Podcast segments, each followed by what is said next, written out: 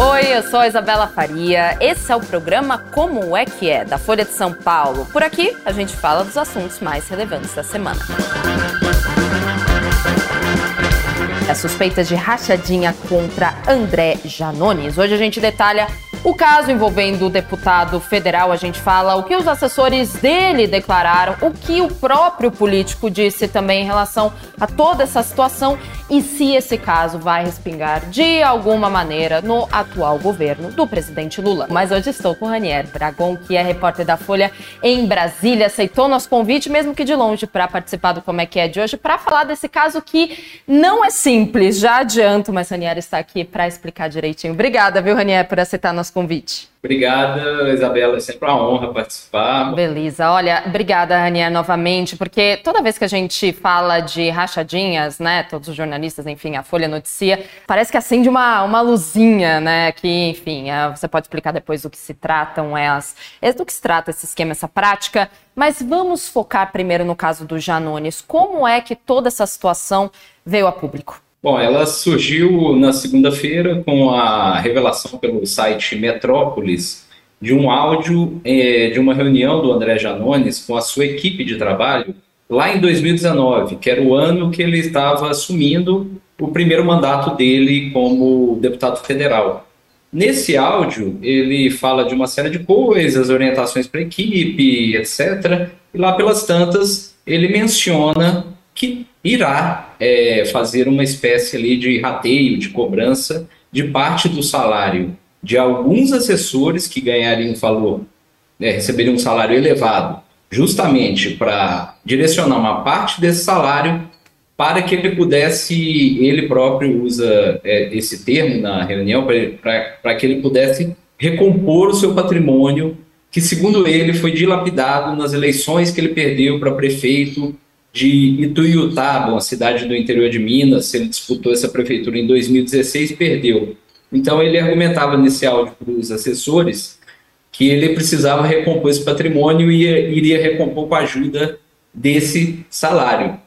Então a história surgiu a partir dessa divulgação desse áudio pelo site Metrópolis, e aí os demais veículos de imprensa, inclusive a Folha, foram atrás da história para apurar e e ver se havia eventuais desdobramentos. Então, o Ranier, mas esse esquema ele só foi proposto ou ele chegou às vias de fato? Ele realmente foi concretizado? Bom, aí há uma dúvida, né? Há duas versões. A primeira versão é a do próprio deputado, que disse que propôs isso, de fato, ele reconhece que a voz é dele nesse áudio, ele reconhece que, que é ele que está nessa reunião, que ele fez essa proposta, mas ele diz que posteriormente ele foi, ele acabou sendo aconselhado por, é, pela sua assessoria jurídica a não implementar isso. Então ele diz que jamais foi implementado, que ele nunca recebeu um centavo de salário de assessores.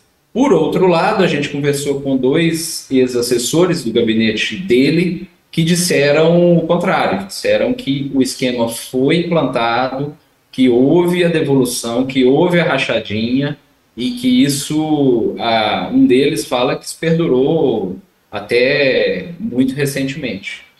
Até recentemente, ou seja, se o áudio talvez não tivesse sido revelado, a Folha não tivesse ido atrás, apurado, muito provavelmente esse esquema talvez continuasse. O que mais os assessores dizem, Ranier? Ele, fora esse áudio né, que a gente tem, tem mais alguma outra prova de que as rachadinhas aconteceram?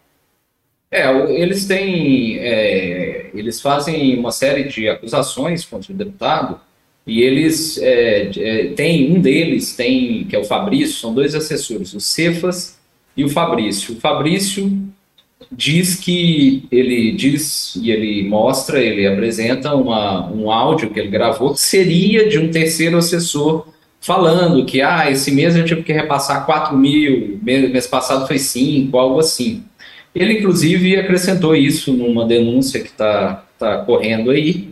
Então, é, eles afirmam que tudo pode ser provado. Eles até tão, dão uma dica, né, entre aspas, se é que é preciso, é, que a Polícia Federal solicite a quebra do sigilo bancário dos assessores de gabinete, que pode, segundo eles, vai identificar uma frequência de saques em dinheiro em determinado período, que é justamente no, na data de pagamento do salário desse, desses assessores. Perfeito. Eu queria falar contigo agora um pouquinho sobre a investigação, inclusive pegando como gancho aqui o Gabriel de Lima Costa no YouTube. A PGR acabou de pedir a abertura do inquérito contra ele. Não sei se a produção chegou a ver. Sim, inclusive a Folha de São Paulo publicou isso faz mais ou menos uns 17 minutinhos. Eu vou ler inclusive a manchete para vocês. PGR pede ao STF inquérito para investigar Janones por suspeita de rachadinha. Vice-procuradora-geral da República diz ser preciso esclarecer se houve crimes contra a administração pública. O deputado nega ilícitos. Como o Ranier está dizendo aqui, o deputado se defendeu, disse que a voz no áudio é sim dele, mas chamou a gravação de fraudulenta, enfim, de criminosa. Quais outros aspectos da investigação, Raniera, a gente tem acesso nesse momento? É uma, é uma, investigação que corre em segredo de justiça? A gente tem alguma coisinha que sabemos ou não? É, essa, essa investigação ela começou no início do, de 2022, do ano passado, justamente devido à formalização da denúncia que foi feita por um desses ex-assessores que a gente ouviu, o Fabrício. Ele fez acusação que o deputado promovia rachadinha no gabinete é, no início de 2022 em Minas Gerais, lá em Ituiutaba, que é o reduto eleitoral do André Janones. Como ele é um congressista, ele tem o chamado foro privilegiado, ele só pode ser investigado, processado no âmbito do Supremo Tribunal Federal e da Procuradoria-Geral da República aqui em Brasília. Por isso, o Ministério Público de lá, de Ituiutaba, na ocasião, ele encaminhou essa, essa denúncia para a PGR aqui em Brasília, e isso virou uma investigação no âmbito do Supremo Tribunal Federal. Essa investigação ela está sob sigilo, ela está sob relatoria do ministro Luiz Fux, mas ela é sigilosa. Agora, nessa semana, quando surgiram os áudios, é, uma série de congressistas acionar, uma série acionou a PGR para que fosse investigado esse áudio. É, é, 45 deputados, se eu não me engano. A PGR, como você noticiou aí agora, ela pediu abertura de inquérito. Muito possivelmente, Isabela, esse inquérito ele vai ser, é, é a lógica diz isso, ele vai ser anexado a essa investigação já em curso, né? A Polícia Federal, inclusive, recentemente, ela pediu, a gente sabe que ela pediu uma prorrogação do prazo para concluir essa investigação que já vem lá desde o ano passado. O assunto é o mesmo, a denúncia é a mesma, rachadinha no gabinete do deputado federal André Janones. Perfeito. Agora a gente pode passar para o que é uma rachadinha de fato, Anier. Mas antes eu vou ler um comentário no Instagram. Oficial Guile, isso é gravado, não é? Não é, gente. Esse programa não é gravado. Estamos ao vivo todos os dias, de segunda a sexta-feira. Inclusive, oficial Guilherme, se você quiser mandar a sua pergunta, pode mandar, porque a gente vai ler e é ao vivo, eu te garanto. Ranier, vamos voltar então para o crime em si. Isso que a gente vê, o caso do Janones, é uma rachadinha assim com todas as letras? Esse caso também pode se enquadrar em outros crimes ou não? É, a, a, a, suspeita que pesa contra ele, caso tenha ocorrido mesmo a devolução de parte do salário dos assessores, é a rachadinha clássica. É, essa a rachadinha ela não está prevista de forma clara e, e objetiva na legislação. Não tem lá um crime de rachadinha tal. Ela se enquadra em algum dos crimes que estão no Código Penal. O principal deles é o peculato, que é a pessoa, se o funcionário público ali, se, é, é, for, é, se beneficiar de um recurso que é indevido, que não lhe pertence, para benefício próprio. Mas tem outros crimes aí que podem se enquadrar, como de lavagem de dinheiro, formação de quadrilha. A gente lembra que rachadinha foi muito associado à família Bolsonaro. Os Bolsonaro tiveram vários é, envolvidos em vários escândalos de rachadinha. E na denúncia contra o senador Flávio Bolsonaro, que foi feita lá atrás pelo Ministério Público do Rio de Janeiro, ele foi enquadrado em quatro tipos penais: é peculato, organização criminosa, lavagem de dinheiro e apropriação indébita. Já que você falou da família Bolsonaro, eu vou pegar aqui uma pergunta que a gente selecionou, um comentário, na verdade, no Facebook. Gabriel Forzani. Bolsonarista criticando rachadinha do Janones é piada. A família Bolsonaro passou décadas fazendo rachadinha no salário de assessores. É a mesma coisa? Dá pra gente comparar os casos, o Raniero, ou tem algumas diferenças aí? As suspeitas, Isabela, são, mesmas, são as mesmas. Você ser um parlamentar e que está se apropriando de um dinheiro ali que o dinheiro público, né, que, que é direcionado para a contratação de assessores, para que esses assessores exerçam atividade legislativa, auxílio no mandato, auxílio no plenário, auxílio em projeto de lei, atendimento de eleitores, uma série de atividades legislativas. Então, você ficar com parte desse salário, ou você ficar com salário integral, porque tem o caso de um funcionário fantasma, que também é mais ou menos uma rachadinha, que é você escrever uma pessoa que ela não trabalha, na verdade, e o salário todo vai para o deputado para fins que, qual, qual, quaisquer que sejam, são fins ilegais. Então, as, as duas situações, as duas suspeitas, elas são similares, de fato. Perfeito. Você escreveu, é, Ranier, que as explicações do Janone sobre, sobre a suspeita de rachadinha têm algumas contradições e pontas soltas. Você pode explicar para a gente o que você relatou na sua matéria, na sua reportagem? Claro, é, eu acho que a principal, a principal contradição é que o deputado André Janones ele deu algumas entrevistas após o áudio viratona, esse áudio recente, e em que ele falava que ele não se lembrava muito bem de quando teria ocorrido aquela é, reunião, mas que ele tinha quase certeza que era no período em que ele ainda não era deputado federal e que os assessores ainda não eram assessores. Depois ele foi às redes sociais e confirmou isso, dizendo: com a divulgação da íntegra do áudio está confirmado, eu não era deputado, meus assessores ainda não eram assessores, por que, que ele está dizendo isso? Porque tem uma outra implicação que pode ocorrer, que é no Conselho de Ética da Câmara, que é o pedido de cassação que já há contra ele. Nesse pedido, é, ele só pode ser julgado, decoro, só pode ser julgado por atos que ele tenha cometido no exercício do mandato.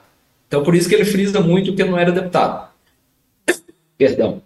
Só que com a, você escutando os 49 minutos do áudio, fica evidente, fica claro que ele já era deputado. Ele próprio no áudio diz que naquela tarde haveria sessão plenária e ele não sabe o que, que ele faria na sessão porque ele não contratou nenhum assessor que soubesse orientá-lo sobre o que, que fazer, a hora de discursar, a hora de pedir a palavra.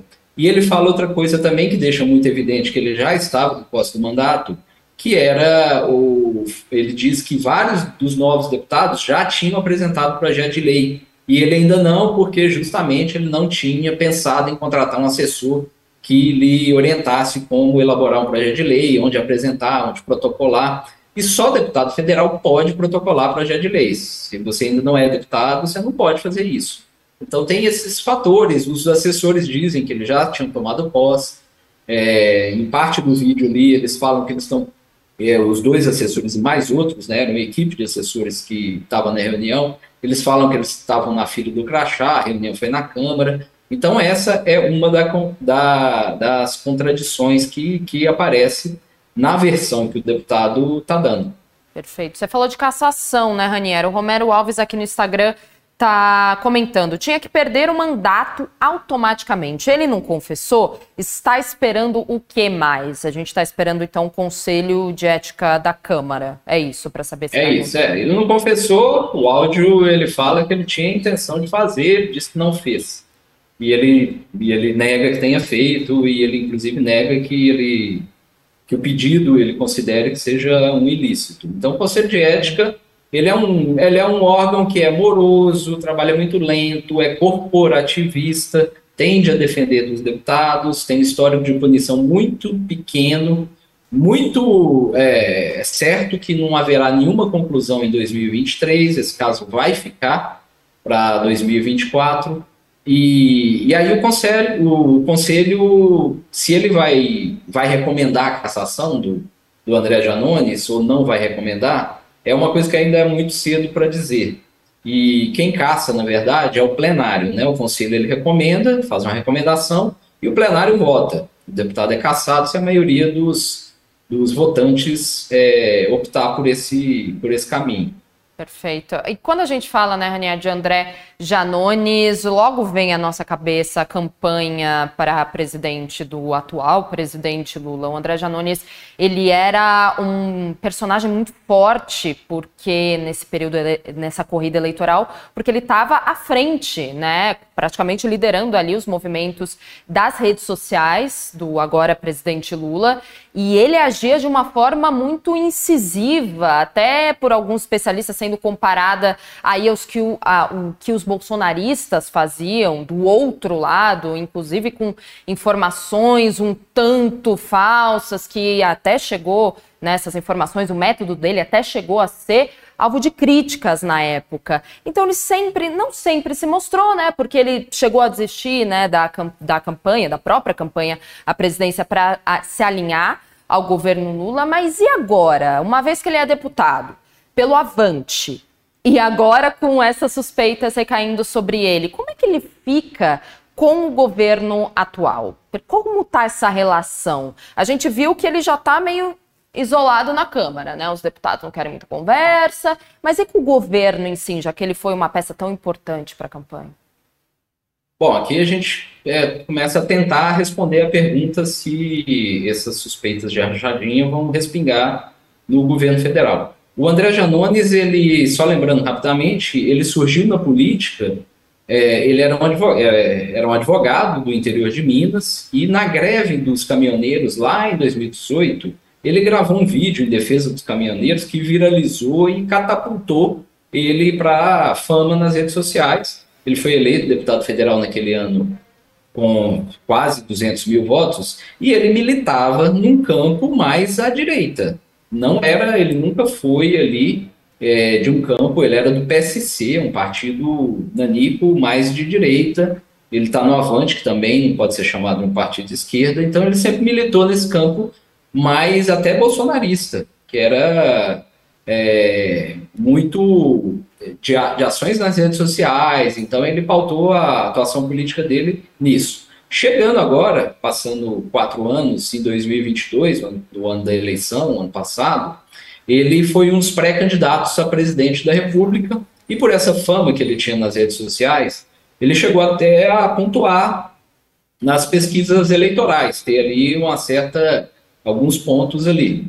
E o lance que mudou a trajetória, perdão, o lance que mudou a trajetória dele foi basicamente a aliança com o presidente Lula na pré-campanha.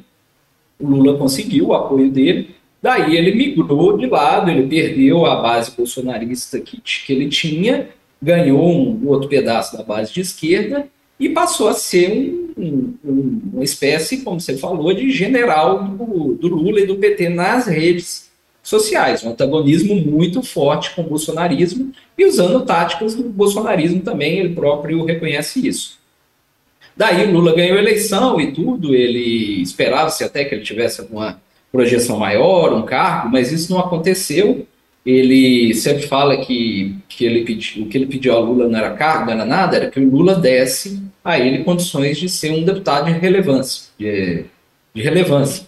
Um deputado que os projetos dele, dele fossem olhados com carinho, que tivesse voz, que tivesse interlocução no Palácio do Planalto.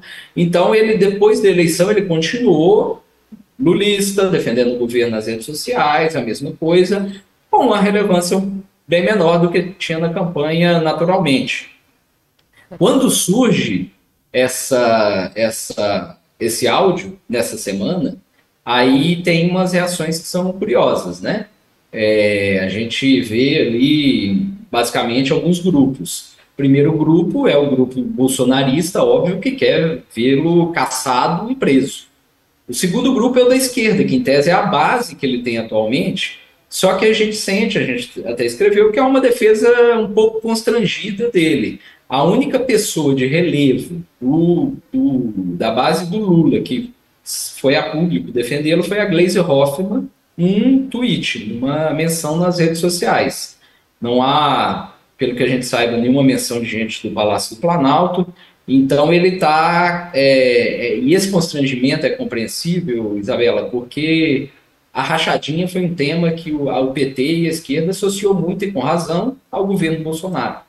E aí você tem um membro que é acusado e é suspeito disso, é complicado mesmo. Então a situação dele no Congresso atualmente ela não é naturalmente das melhores. Eu aproveito toda eh, esse didatismo seu que você explicou a história do Janones, mas já emendou no, no, na situação atual dele. A gente tem um comentário no YouTube do Davidson Coelho Jacome. Não é sobre direita ou esquerda, apesar dele ser de centro, o que ele fez é crime. O Alexandre aqui. Parte de uma boa conduta moral de um governo é cortar relações com políticos envolvidos ou suspeitos de crimes até a apuração dos fatos. O governo tem que se afastar de Janones. Você acredita que, tudo bem, a Gleice Hoffmann, ela não tem uma proeminência enorme no cenário político, mas além de mais ela é líder do Partido dos Trabalhadores, que é o partido do presidente Lula. Ela foi a única manifestação, então, a favor. Você acredita que esse silêncio de outros representantes do governo talvez já indique uma ruptura, um começo de ruptura? É, Isabela, assim, é, a política é muito volúvel, óbvio, mas a, o fato de ser só a Glaze e um outro deputado, teve um deputado de Minas também, que o Rogério Corrêa, do PT, que fez a defesa, mas é muito pouco pela participação, relevância que o Janones teve na campanha do Lula. Nesse tipo de situação, já aconteceu lá no passado, aqui em Brasília, a primeira reação de um governo quando um aliado, um aliado cai num escândalo, numa situação dessa, é meio assim de vamos estudar o cenário, meio de pé atrás, vamos ver o que vai acontecer, porque a gente tem que pesar que tem uma investigação em curso da Polícia Federal, uma investigação sigilosa, que já tem mais de um ano, e ela é, é, potencialmente, se teve o crime de rachadinha cometido pelo André Janones, é muito possível que a Polícia Federal identifique. E isso, o governo saiu em defesa de um deputado, mesmo um deputado que tem ajudado muito na campanha, é, e sem, sem ter um chão seguro para pisar, é muito pouco provável que o governo faça isso. Outros governos fizeram da, do mesmo jeito. Então, como eu te disse, eu acho que em 2024, quando houver desdobramentos, no, é, quando começar a tramitar de fato o processo de cassação no Conselho de Ética, a gente vai ter um panorama, um pulso melhor sobre qual é a intenção do governo, do PT, de manter de fato essa, essa defesa. Eu, eu até fazer um, um parênteses aqui, é, uma das repórteres também que estava na apuração, a Vitória Azevedo, conversou com várias pessoas também lá no Congresso, e tem gente da esquerda que fala até um discurso assim, não, nós vamos defender ele até o fim porque ele foi parceiro de primeira hora da campanha, não importa, só que não fala abertamente, né, que já é um sinal ruim para ele ainda comparando a rachadinha Janones com a rachadinha família Bolsonaro, a gente tem duas perguntas relacionadas no YouTube. Primeiro eu vou falar do Felipe Abrantes. Sendo processado, Janones abre um precedente para pegar a família Bolsonaro e o Gabriel de Lima Costa complementa. Uma eventual cassação do Janones pode trazer de volta o caso do Flávio Bolsonaro no Senado ou cada caso é um caso para os parlamentares? A gente pode começar pela do Felipe. Vai abrir precedente para pegar a família Bolsonaro segundo os termos do Felipe? Eu acho que é, é, um, é uma situação, cada situação é uma situação. É, acho que não dá para ligar uma coisa à outra. A gente tem que lembrar que o caso do Flávio Bolsonaro é, havia muitos indicativos, muitos indícios, quebra de sigilo, depoimentos provas, ele foi denunciado pelo Ministério Público do Rio de Janeiro por quatro crimes, só que essas provas foram anuladas pela Justiça, Justiça do STJ, por uma questão processual, não houve nenhuma análise de mérito. O STJ decidiu que os procuradores lá do Rio de Janeiro, da primeira instância, e a Justiça da primeira instância, ela não tinha competência para é, investigar o caso, então anulou e teve que voltar para. É, colocou tudo na estaca zero. Aí, politicamente, no Congresso, se o Janones, uma hipótese dele ter, de ser caçado, é, ainda é muito cedo para dizer se isso é possível, se não é, mas hipoteticamente falando, ele sendo caçado, o caso do Flávio Bolsonaro, da família Bolsonaro, é, da família Bolsonaro, é outro caso, depende de uma série de fatores, de apoio político, apoio do Centrão. É, é, uma, é difícil fazer alguma vinculação entre os dois casos. Por hora, início é, é isso, foco dos bolsonaristas é em cima do André Janones, óbvio. Se houver uma cassação, que será lá em 2024, ano eleitoral, aí é uma coisa ainda muito cedo para a gente avaliar. A família Bolsonaro chegou a falar alguma coisa em relação a esse caso, fora né, o PL que abriu o processo, que pediu a cassação? Bom, teve ali um tweet, não da família Bolsonaro, mas de gente ligado.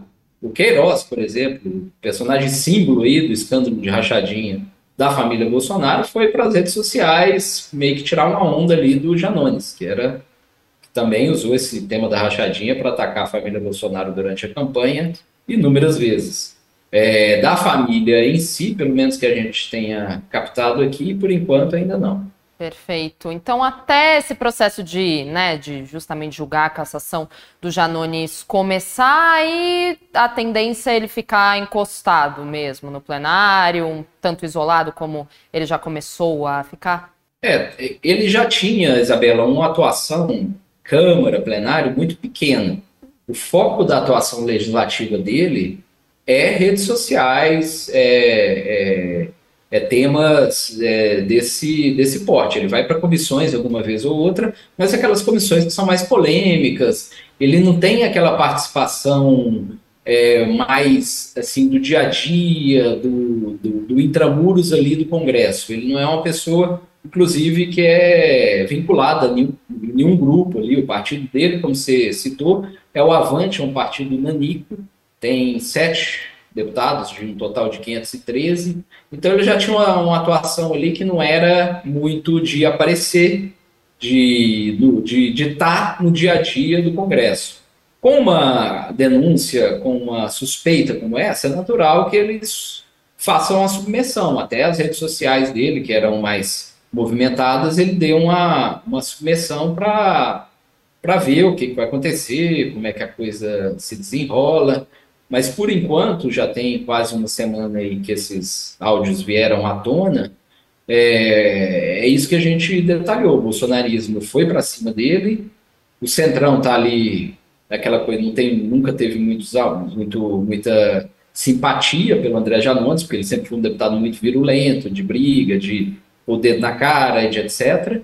E a esquerda está nesse pé, está constrangida, está esperando, avaliando cenários, e a, a única manifestação assim, de relevo foi essa da presidente do PT, a Gleisi Hoffmann.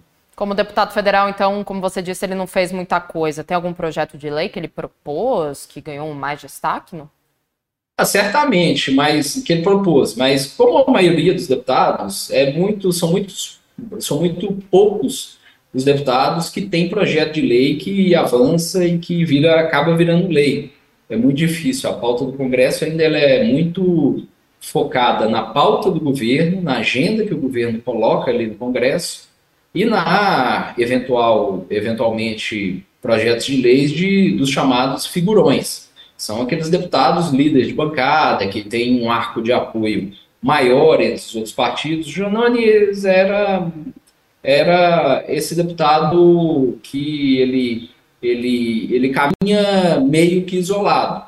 Não que ele seja obscuro, pelo contrário, tem uma, uma relevância ali nas redes sociais e ele até se coloca como isso, eu não estou aqui me aliando a A, B ou C, que, que faz as coisas sempre do mesmo jeito, etc. Ele tinha uma atitude mais de ser mais individualista. Então, naturalmente, nesses casos é muito difícil um deputado ter um projeto que chegue lá nos finalmente, que é virar lei. Perfeito. Para a gente terminar, estou lendo um comentário no YouTube aqui, Alexandre. É triste que punições a políticos dependam de vontades políticas ao invés do respeito às leis. Isso degrada cada vez mais a imagem da política em si irrita as pessoas. Com toda esta aula que Ranier Bragon nos deu, eu me despeço, eu te agradeço, Ranier, e a gente fica ligado, né? Nos próximos capítulos, se esse isolamento do Janones continua, se essa geladeira vai ficar mais fria, a gente descobre. E muito obrigada, viu, Ranier, por vir aqui. Muito obrigada por cobrir o assunto também. Você é sempre muito didático. Obrigadão. Ô, Isabela, eu que agradeço. É sempre um prazer estar aqui. Muito, muito obrigado. Muito obrigada a você, Ranier Bragon, repórter da Folha em Brasília. Obrigadão, viu? E muito obrigada a você também que assistiu Como é que é de hoje, sexta-feira. Terminamos a semana, então, já que terminamos a semana, aproveita, vai no YouTube, vê os outros Como é que é da semana. Você pode ver também documentários séries e matérias especiais que a TV Folha faz também. E segunda-feira estaremos aqui, então espero vocês. Tchau!